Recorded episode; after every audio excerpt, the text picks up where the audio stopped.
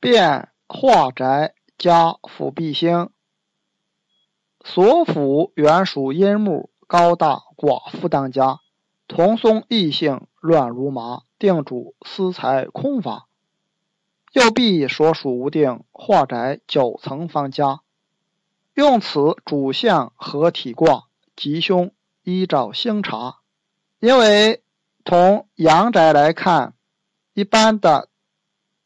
四合院这种就是静宅，它只有一个主房，然后呢配房一盖，开个门就是咱们普通农村里边的这种房屋格局。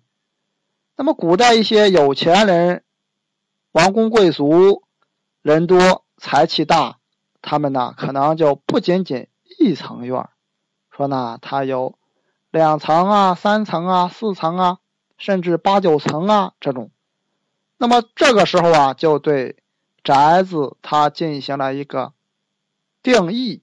一般来讲，五层以内它就是动宅，五层到八层的房子就叫变宅，九层以上的就叫化宅。一般可能也就到九层，但是如果说北京故宫的话，那多少层呢？一层一层的，大家可以去细数一下。北京的故宫，那肯定就是以化宅来论了。那它的房屋的吉凶的太极点一般在哪里呀？一般就定在太极殿上，因为三大殿是皇帝处理政务的地方：太和殿、中和殿、保和殿，以太极殿为最为高大，它作为主相就可以了。那么动变化。宅的它的一个区分画法，那具体怎么使用呢？又要分它的门在什么方位。如果呢门在四隅，也就是在四个角落这种，它有一个使用方法。如果呢在四正，它又有一个使用方法，那是不一样的。你像故宫吧，它是开的正南正北这样的一个。方向，那么它坐坎朝南，那么南方这里它就落在了燕年呀，因为坎和离是互为什么燕年吧？说它第一层，它就是起燕年的。那么第一层到底从哪里开始啊？是从前门开始呢，还是从正阳门开始呢？这个就要在同中进行一个区分，这个就需要按古代。皇帝当时他们的概念定义来定，不能说以咱们现在来定。像现在来看，可能就要以天安门来定了，那是不一样的。因为啊，加上了左辅和右弼，那左辅和右弼它们的属性又是什么呢？这里就是告诉大家这个概念：所辅啊，它是属木，它又属阴木。因为他前面讲过贪狼木，贪狼木啊属阳木，而这时候加上一个所府的时候，它就属阴木了，一阴一阳。如果啊所府高大主相的话，在家里面一般来讲是不利的，因为这时候啊它是容易出现寡妇当家，阴性吗？家里面就会造成淫乱，说这个女人当家啊容易乱，同松异性，就跟武则天一样，这个事情啊非常的多。被后世啊说说到吗？而且呢，不利于私财，家里面财运也不好。这种啊，就是很明显的堕落退败之象了。那么九层以上加了一个右弼，右弼星啊，它的五行属性是不一样的，它是跟着前边的一个属性说来。比如说前边正好该轮到火了，那么有了一个。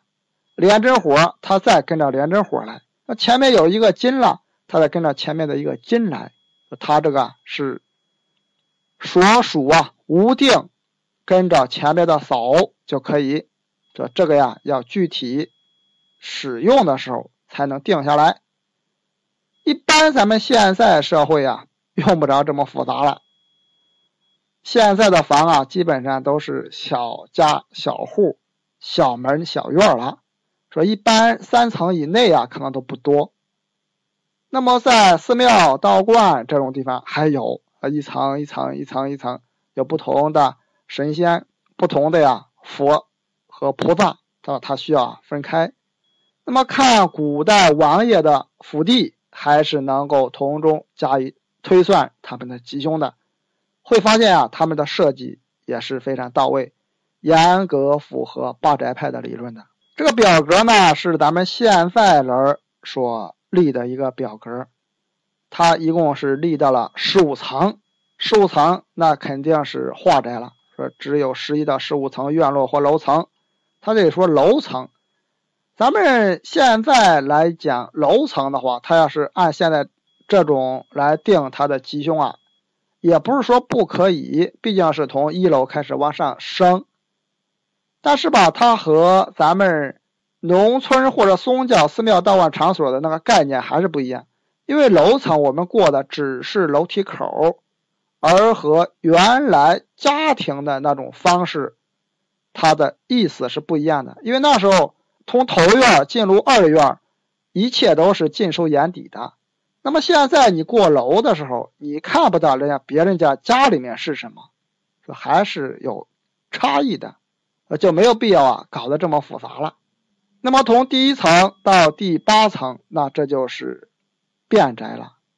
九星吉凶年限应验歌，五鬼应在寅午戌，六煞由来申子辰。燕年绝命巳酉丑，天意祸害是土神。伤气吉凶害卯未，所辅阴木合局论。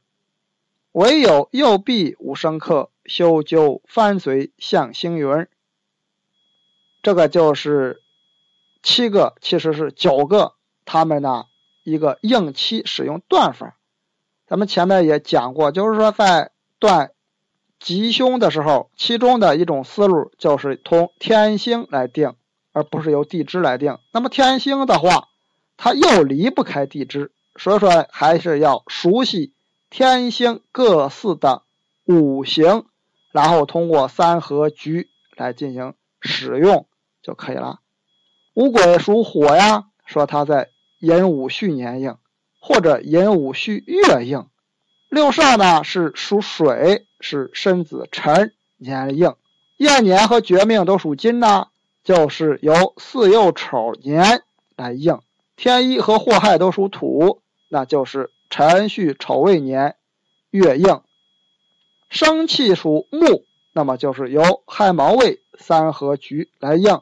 所辅也属阴木啊，所以说木依然也是亥卯未年。那么右臂这里它是不定的，它按前边一个来定。如果前面属金，这就按巳酉丑；如果前面属木，那就是亥卯未；如果前面属火，那它跟着火呀，就是寅午戌。这就是修究翻随向星云它的一个含义。